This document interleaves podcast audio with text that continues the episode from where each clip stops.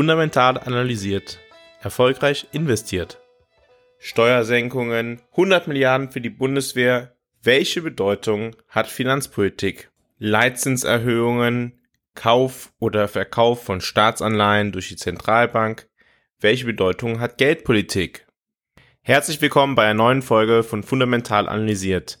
Nachdem wir in den letzten Wochen über den Konjunkturzyklus gesprochen haben mal geschaut haben, wie ein Konjunkturzyklus typischerweise abläuft und danach auch auf das Thema Stagflation geschaut haben, wollen wir heute einmal darüber sprechen, was eigentlich staatliche Finanzpolitik ist und wie diese den Konjunkturzyklus beeinflusst. Wir wollen dabei auf die Merkmale, Wirkungen und Bedeutungen von einer staatlichen Finanzpolitik schauen.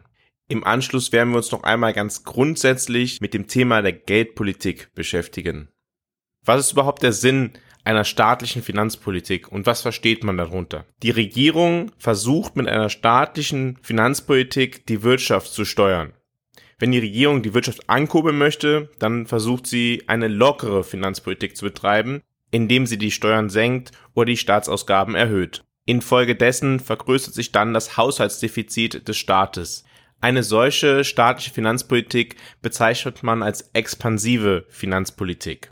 Bei der Analyse staatlicher Finanzpolitik schaut man nicht primär darauf, ob es absolut ein Haushaltsdefizit gibt, sondern vor allem darauf, wie sich es zu dem Status zuvor verändert. Also es kommt also nicht auf die Höhe des Haushaltsdefizites an, sondern auf die Veränderung des Defizits.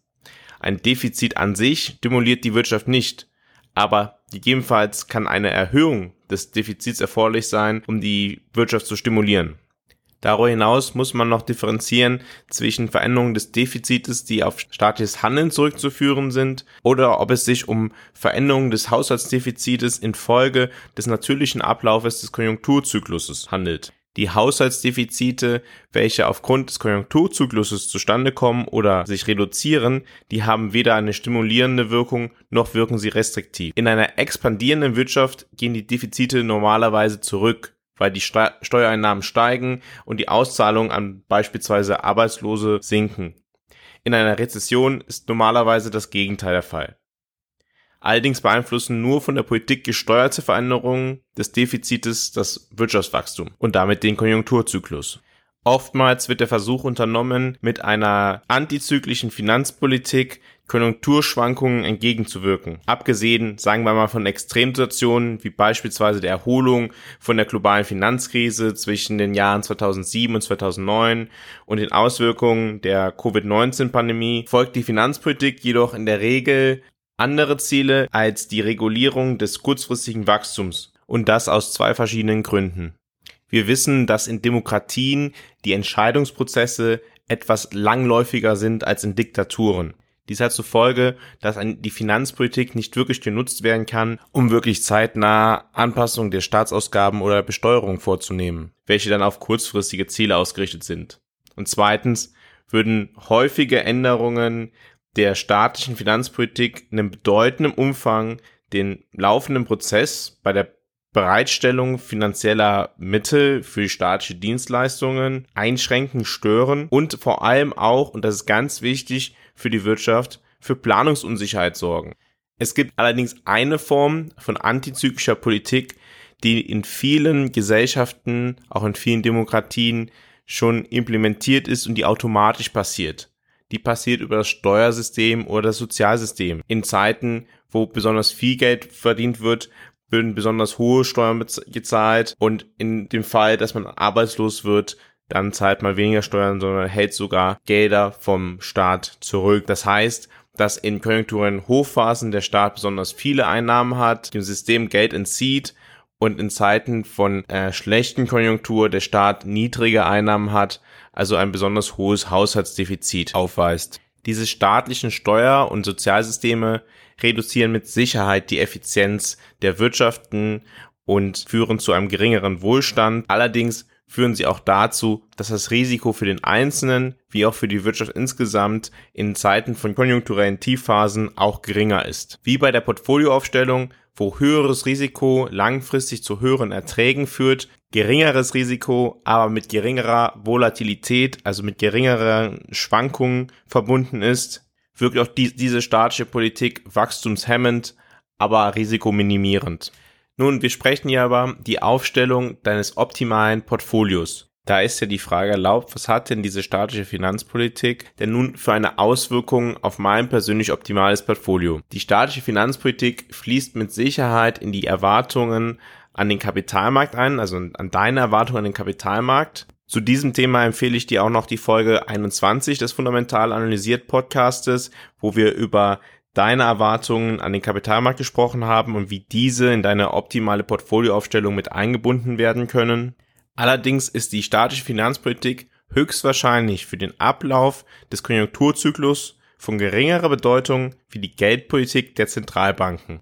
Auch hier nochmal die Erinnerung, wir unterscheiden bei der Portfolioaufstellung zwischen der strategischen Portfolioaufstellung, welche langfristig ausgelegt ist, und der taktischen Portfolioaufstellung, welche eher kurzfristiger Natur ist. Vergleiche dazu auch gerne nochmal die Folgen 11 und 13. Die staatliche Finanzpolitik hat also wahrscheinlich einen geringeren Einfluss auf den Konjunkturzyklus als die Geldpolitik. Sie kann aber einen größeren Einfluss auf deine langfristigen Erwartungen an den Kapitalmarkt haben. Warum ist das so? Wenn sich in der Finanzpolitik große Änderungen auftun, welche langfristiger Natur sind, Beispielsweise ein groß angelegtes Steuersenkungsprogramm, wo dann die Steuer um 10 oder 15 Prozentpunkte gesenkt wird, welches einen großen Einfluss auf die möglichen Wirtschaftswachstumsraten in der Zukunft haben könnte, hat das natürlich Auswirkungen auf das Potenzial des Wirtschaftswachstums und damit auf die langfristigen Erwartungen an den Kapitalmarkt, die du haben kannst. Eine bedeutende Änderung des Steuerrechts kann zu großen strukturellen Veränderungen führen, die den Weg der Wirtschaft und Märkte für viele Jahre bestimmen. Da wir jetzt auf staatliche Entscheidungen schauen, welche den Kapitalmarkt beeinflussen, wollen wir jetzt auch noch einmal auf das Thema Geldpolitik schauen. Auch wenn wir das in verschiedenen Beiträgen und Podcast-Folgen schon mal erwähnt haben, wollen wir vielleicht nochmal ganz grundsätzlich auf die Theorie schauen, welche zugrunde liegt und welche den Konjunkturzyklus vor allem beeinflussen kann. Was versteht man denn eigentlich unter Geldpolitik? Als Geldpolitik bezeichnet man Aktivitäten der Regierung und der Zentralbank, die auf die Beeinflussung der Geldmenge und des Kreditvolumens in der, einer Volkswirtschaft ausgerichtet sind. Oftmals gilt die Geldpolitik als der wichtigste Hebel den der Staat hat, um den Konjunkturzyklus zu beeinflussen, um zu intervenieren. Das Mandat der Zentralbanken hat meistens das Ziel, die Preisstabilität zu gewährleisten und manchmal auch das Wachstum zu fördern. Manchmal ist es so wie bei der EZB, die eigentlich ein vorrangiges Ziel hat, die Preisstabilität zu gewährleisten und ein nachrangiges Ziel, wenn das gewährleistet ist, auch die Wirtschaft zu unterstützen. Oder es ist so wie in den USA, wo es gleich zwei gleichwertige Ziele gibt, nämlich die Preisstabilität und die Förderung von Beschäftigung und Wachstum.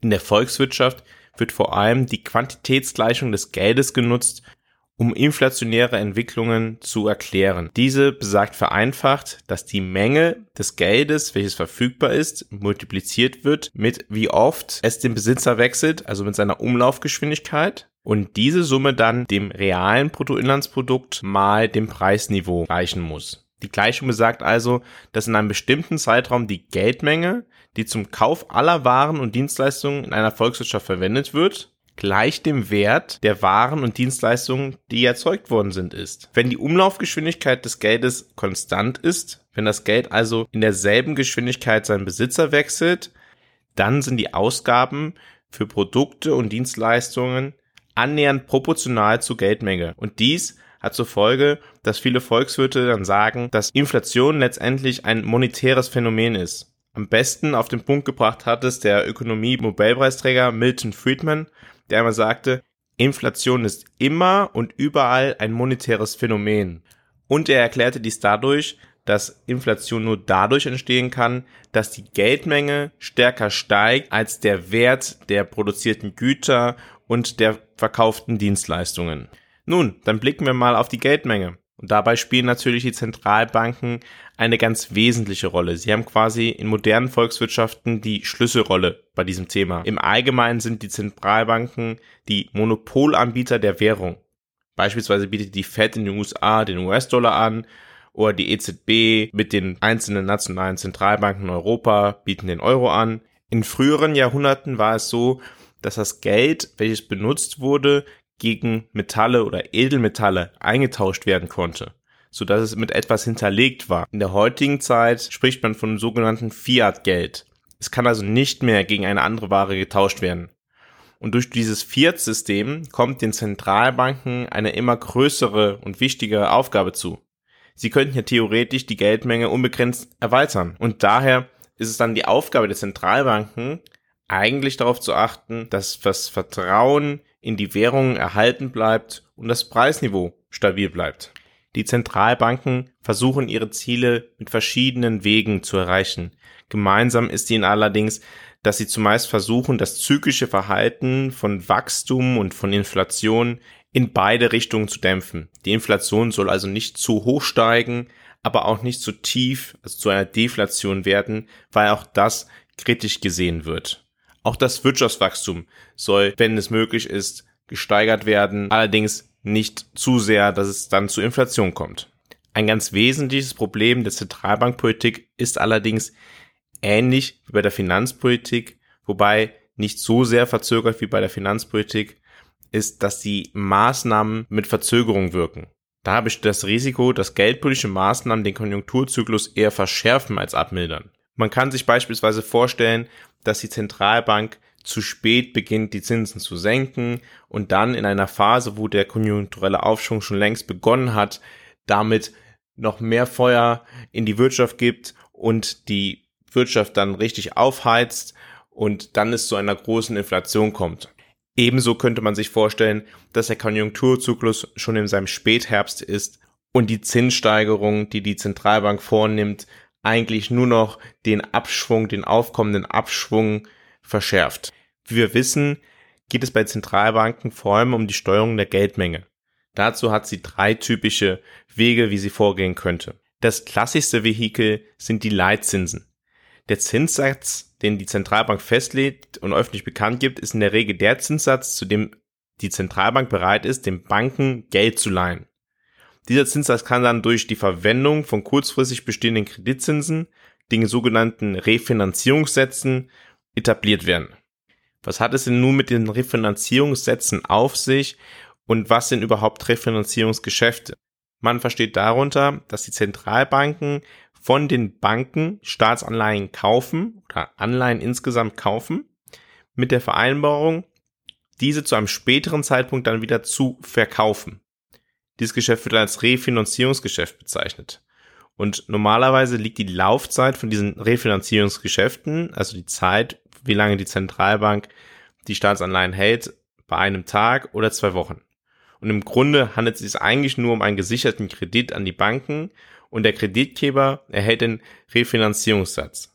Nur wer ist in diesem Fall denn der Kreditgeber? In diesem Fall ist die Zentralbank der Kreditgeber und dieser erhält den Refinanzierungssatz. Sie gibt Geld an die Banken und als Sicherheit erhält sie die Staatsanleihen. Die Banken zahlen dafür den Refinanzierungssatz an die Zentralbank.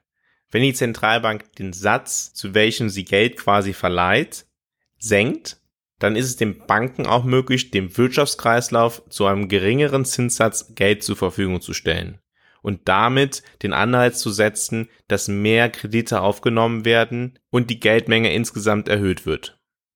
Ebenso kann die Zentralbank über die Einlagezinssätze die Geldmenge steuern. Da die Banken ein Konto bei der jeweiligen Zentralbank haben, bekommen sie auch von der Zentralbank den festgelegten Zinssatz bezahlt.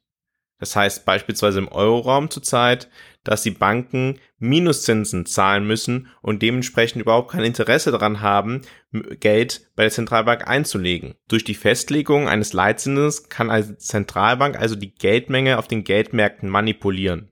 Im Allgemeinen gilt, je höher der Leitzins ist, desto höher ist die potenzielle Strafe, die die Banken an die Zentralbank zahlen müssen, wenn ihre Liquidität zu gering ist. Und desto größer ist die Bereitschaft, die Kreditvergabe einzuschränken, wenn der Leitzins höher ist. Und desto wahrscheinlicher ist dann halt auch ein Rückgang des Geldmengenwachstums.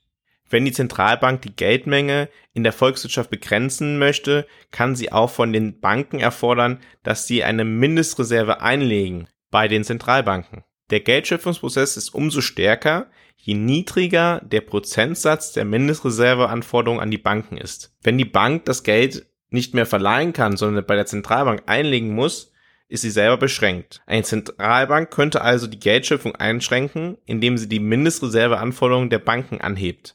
Eine dritte Möglichkeit, wie die Zentralbanken die Geldmenge beeinflussen und die vor allem in den letzten 10, 15 Jahren besonders beliebt bei den Zentralbanken geworden ist, sind Offenmarktgeschäfte. Und diese umfassen den Kauf von Staatsanleihen oder anderen Anleihen. In Japan werden sogar Aktien gekauft. Welche Folge hat der Kauf von Staatsanleihen oder von Anleihen für die Geldmenge insgesamt? Wenn die Zentralbank den Banken Staatsanleihen abkauft, haben die Banken wieder überschüssige Reserven. Und diese können sie dann verwenden, um Kredite an Unternehmen oder private Haushalte zu geben. Und dadurch kommt es dann durch den Geldmengenmultiplikator, weil Geld ja immer weiter fließt, zu einer Ausweitung des Geldmengenwachstums. In einer ähnlichen Weise kann die Zentralbank Staatsanleihen an Banken verkaufen. Dadurch sinken dann wieder die Reserven, die die Geschäftsbanken haben und dadurch halt auch ihre Fähigkeit zur Kreditvergabe, also zur Kreditschöpfung an private Haushalte und Unternehmen. Und das kann dann dazu führen, dass das Wachstum der Geldmenge begrenzt wird. Durch Offenmarktgeschäfte kann die Zentralbank am Ende ein gewünschtes Niveau der Geschäftsbankreserven oder einen angepeilten Zinssatz für diese Reserven anstreben. Welche Folgen hat denn nun die Geldpolitik für den Ablauf des Konjunkturzykluses, welchen sie beeinflussen möchte? Höhere Geldmenge und niedrigere Zinsen führen zumeist dazu, dass die Wirtschaft stimuliert werden soll und damit zu steigenden Vermögenspreisen.